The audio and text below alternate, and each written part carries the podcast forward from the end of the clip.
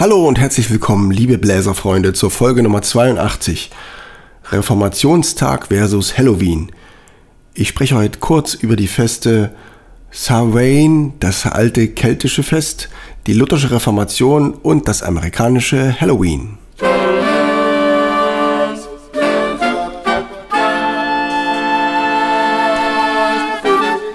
Taylors Bläser Podcast, der Wegweiser zum Lernen, Spielen und Unterrichten von Holz- und Blechblasinstrumenten. Hello, Halloween. Ich grüße euch. Musik zum 31. Oktober zu spielen gibt Anlass zum Nachdenken über Herkunft und Tradition. Ich habe mir überlegt, äh, ein paar kurze Worte dazu zu sagen über die verschiedenen Feste, die uns am 31.10. übereinander liegen und natürlich zur, zu den Aspekten der Musik. Das älteste davon ist natürlich das Savain, keltisch-germanische Jahresfest zur Ernte vor dem Winter und der Kanal zu den Toten steht offen.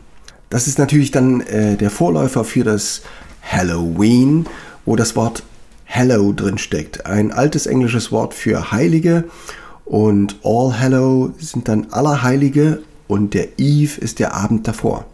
Allerheiligen feiern wir am 1. November, also eher die katholisch ausgerichteten Menschen unter uns. Der Vorabend ist dann Hallows Eve, Halloween.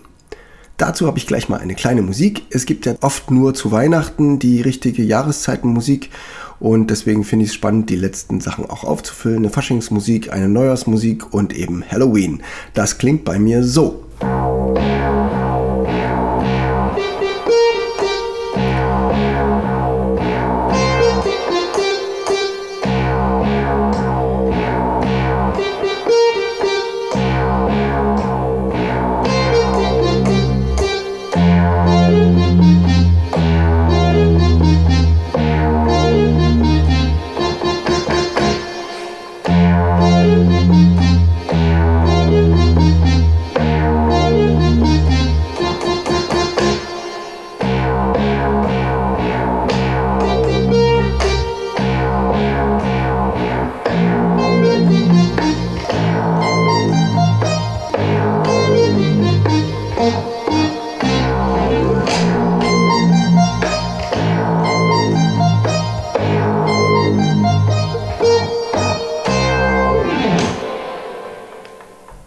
Das war der Grusel von Halloween in, als Begrüßung zu den Toten.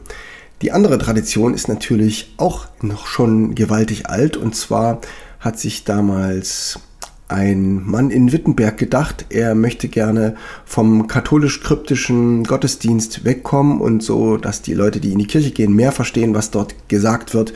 Außerdem sollen sie nicht mehr für ihre Sünden bezahlen müssen und Ablassbriefe kaufen. Das hat er an die Lutherkirche in Wittenberg angeschlagen. Also es war wahrscheinlich nicht mit Hammer und Nagel, sondern äh, es war üblich, an die Kirchen da die Neuigkeiten anzuheften. Dann war das so auch mit seinen 99 Thesen. Das hat er gemacht 1517, äh, jetzt schlappe 500 Jahre her.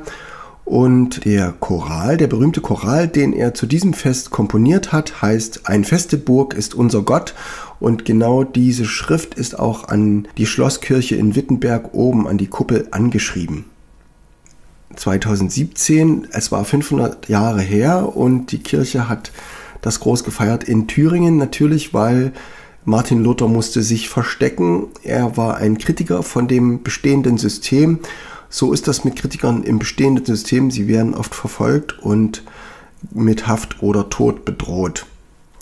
Das kenne ich heute auch. Ich kenne ähm, Leute, die seit drei Monaten in Untersuchungshaft stehen, eben weil sie das System kritisiert haben. Das ist ein bisschen schwierig und die Leute müssen immer auf der Hut sein und gleichzeitig brauchen wir die Leute dringend, denn sonst ändert sich ja nichts, wenn was schief läuft. Luther hat es jedenfalls geschafft, was zu ändern und deswegen sind wir ein ganzes Stück vorangekommen. Die Gottesdienste sind in Deutsch und es wird nicht mehr nur gesungen im ähm, Gottesdienst, sondern es darf mehr Instrumentalmusik stattfinden. Ein wichtiges Verdienst der evangelischen Kirche und so in vielen kleinen Kirchen finden Konzerte und natürlich äh, Gottesdienstmusiken statt. Interessant ist dabei der größte deutsche Komponist Johann Sebastian Bach, der die Hälfte seiner Schaffenszeit in Leipzig verbracht hat. Man könnte sagen, in der ersten Hälfte hat er vorwiegend weltliche Musik geschrieben, in der zweiten Hälfte vorwiegend kirchliche, christliche Musik. Und das ist schon spannend, wie sich das aufteilt. 25 Jahre war er Kantor in Leipzig und hat dort jeden Sonntag eine Kantate geschrieben und das ging über mehrere Jahrgänge. Und ein, den, am 31.10. ist dann die Kantate Ein feste Burg ist unser Gott entstanden und wird deswegen auch gern verwendet. Jetzt gab es natürlich zu der Zeit noch manchen Fürsten, der selbst katholisch war und noch nicht evangelisch, deswegen durfte man das Fest noch nicht so laut feiern. Es sind deswegen nur Oboen besetzt, was jetzt die Bläser betrifft, in dieser schönen Kantate Bachwerkeverzeichnis 80. Und sein Sohn hat aber dann noch einen draufgesetzt, Karl Philipp Emanuel Bach, der ja in Weimar geboren ist und er hat äh, Pauken und Trompeten noch mit hinzu arrangiert. Ist für mich persönlich der Favorit von dieser Aufnahme.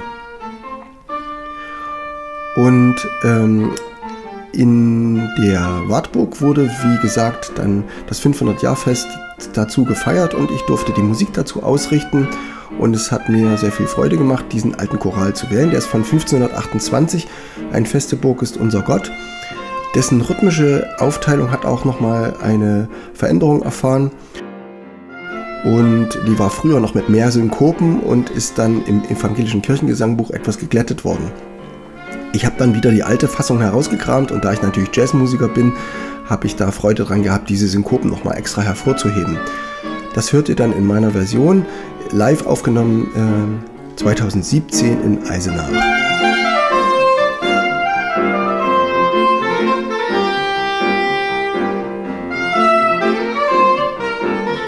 Ich danke euch fürs Einschalten, viel Spaß mit der Musik. Wir hören uns in zwei Wochen wieder und dann geht es um das Thema Flow. Ciao, Steven Taylor.